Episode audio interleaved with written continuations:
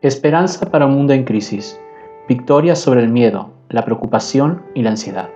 ¿Cómo afrontar el miedo? ¿Qué nos puede liberar de nuestros propios temores? O más bien, ¿quién realmente puede calmarnos?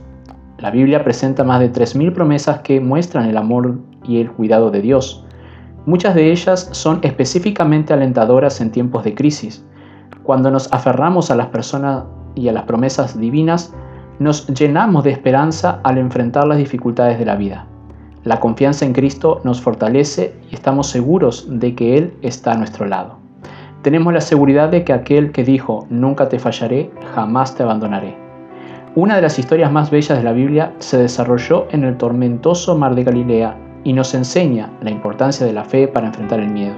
El mar de Galilea tiene unos 21 kilómetros de largo por 13 kilómetros de ancho. A veces soplan fuertes vientos, lo que transforma rápidamente el mar calmo en un torrente de furia impetuosa. Los discípulos de Jesús cruzaron el mar con una noche estrellada, disfrutando de las tranquilas aguas. De repente, negras nubes cubrieron el cielo. El viento agitó las aguas y formó grandes olas. Las corrientes gigantes de agua sacudieron el bote y los discípulos comenzaron a tener temor. El Evangelio de San Mateo relata el caso de la siguiente manera. Mientras tanto, los discípulos se concentraban en tener control sobre la barca, lejos de la tierra firme, ya que se habían levantado como un fuerte viento y luchaban contra grandes olas. A eso de las 3 de la madrugada, Jesús acercó a ellos caminando sobre el agua. Era de madrugada, había abordado el bote a primera hora de la tarde Debían terminar el cruce en dos o tres horas, pero lucharon contra el viento y las olas durante ocho largas horas. Se sentían fatigados, cansados y exhaustos. Era como si ya no pudieran pelear, sus fuerzas se habían agotado.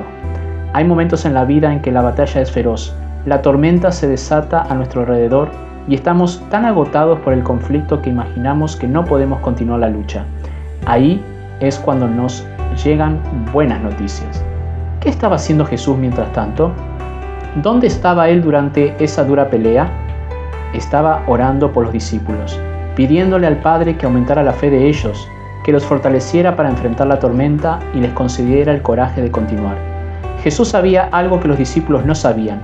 La cruz se acercaba y la tormenta por la que atravesaban en ese momento aumentaría la fe de los doce, en preparación para lo que estaba por venir. En las tormentas de la vida que enfrentamos todos los días, Jesús nos está preparando para mayores crisis que asolarán nuestro mundo en el futuro. Los discípulos miraban la tormenta, Jesús miraba a los discípulos. Los ojos de ellos estaban fijos en las olas, los de Jesús estaban fijos en los discípulos. Para los discípulos todo parecía estar fuera de control, pero Jesús tenía todo bajo control. En medio de las tormentas de la vida, los ojos de Dios están sobre nosotros. Cuando los truenos estallan y las olas se agitan, Él sigue siendo poderoso para salvar. En la oscuridad, Él es la luz de nuestra vida. En los versículos 25 y 26, las escrituras dicen, a eso de los tres de la madrugada, Jesús se acercó a ellos caminando sobre el agua. Cuando los discípulos lo vieron caminar sobre el agua, quedaron aterrados. Llenos de miedo, clamaron, es un fantasma.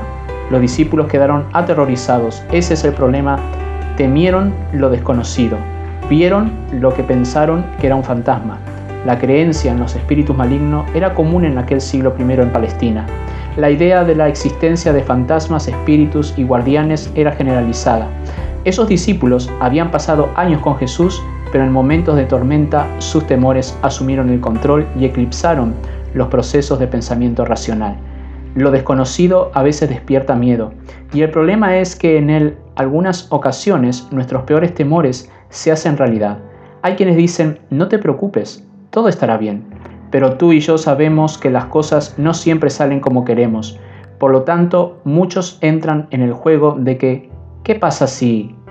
¿Qué pasa si tengo cáncer? ¿Cómo reaccionaré si el médico dice que es necesario comenzar el tratamiento de inmediato? Mi esposo no volvió a casa para cenar con nosotros como lo hace siempre.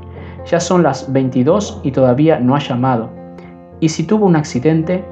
La empresa para la que trabajo está haciendo un corte drástico en el personal. ¿Qué pasa si pierdo mi trabajo y no puedo pagar las cuentas? Las preguntas de qué pasará si deben ceder su paso ante la voz de Cristo, quien proclama en medio del mar embravecido de la vida, no tengan miedo, dijo, tengan ánimo, yo estoy aquí. ¿Te has dado cuenta de cuántas veces el Señor te dice no tengas miedo?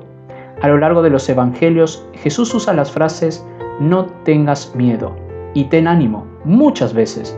Jesús es la respuesta a los temores abrumadores que consumen nuestra energía, roban nuestra alegría y arruinan nuestra salud. El miedo necesita dar lugar a la fe a medida que ajustamos nuestro enfoque. El miedo es una emoción. No siempre podemos controlar nuestras emociones. Ellas van y vienen. A menudo nos infunden una forma inesperada. La fe es una actitud y que significa confiar en que Dios es nuestro amigo, que nos ama y nunca nos hará daño. Padre Celestial, gracias porque sabemos de que tú siempre nos das ánimo, nos fortaleces en medio de la vida cuando llegan los temores. Señor, bendícenos en este momento. En el nombre de Jesús oramos.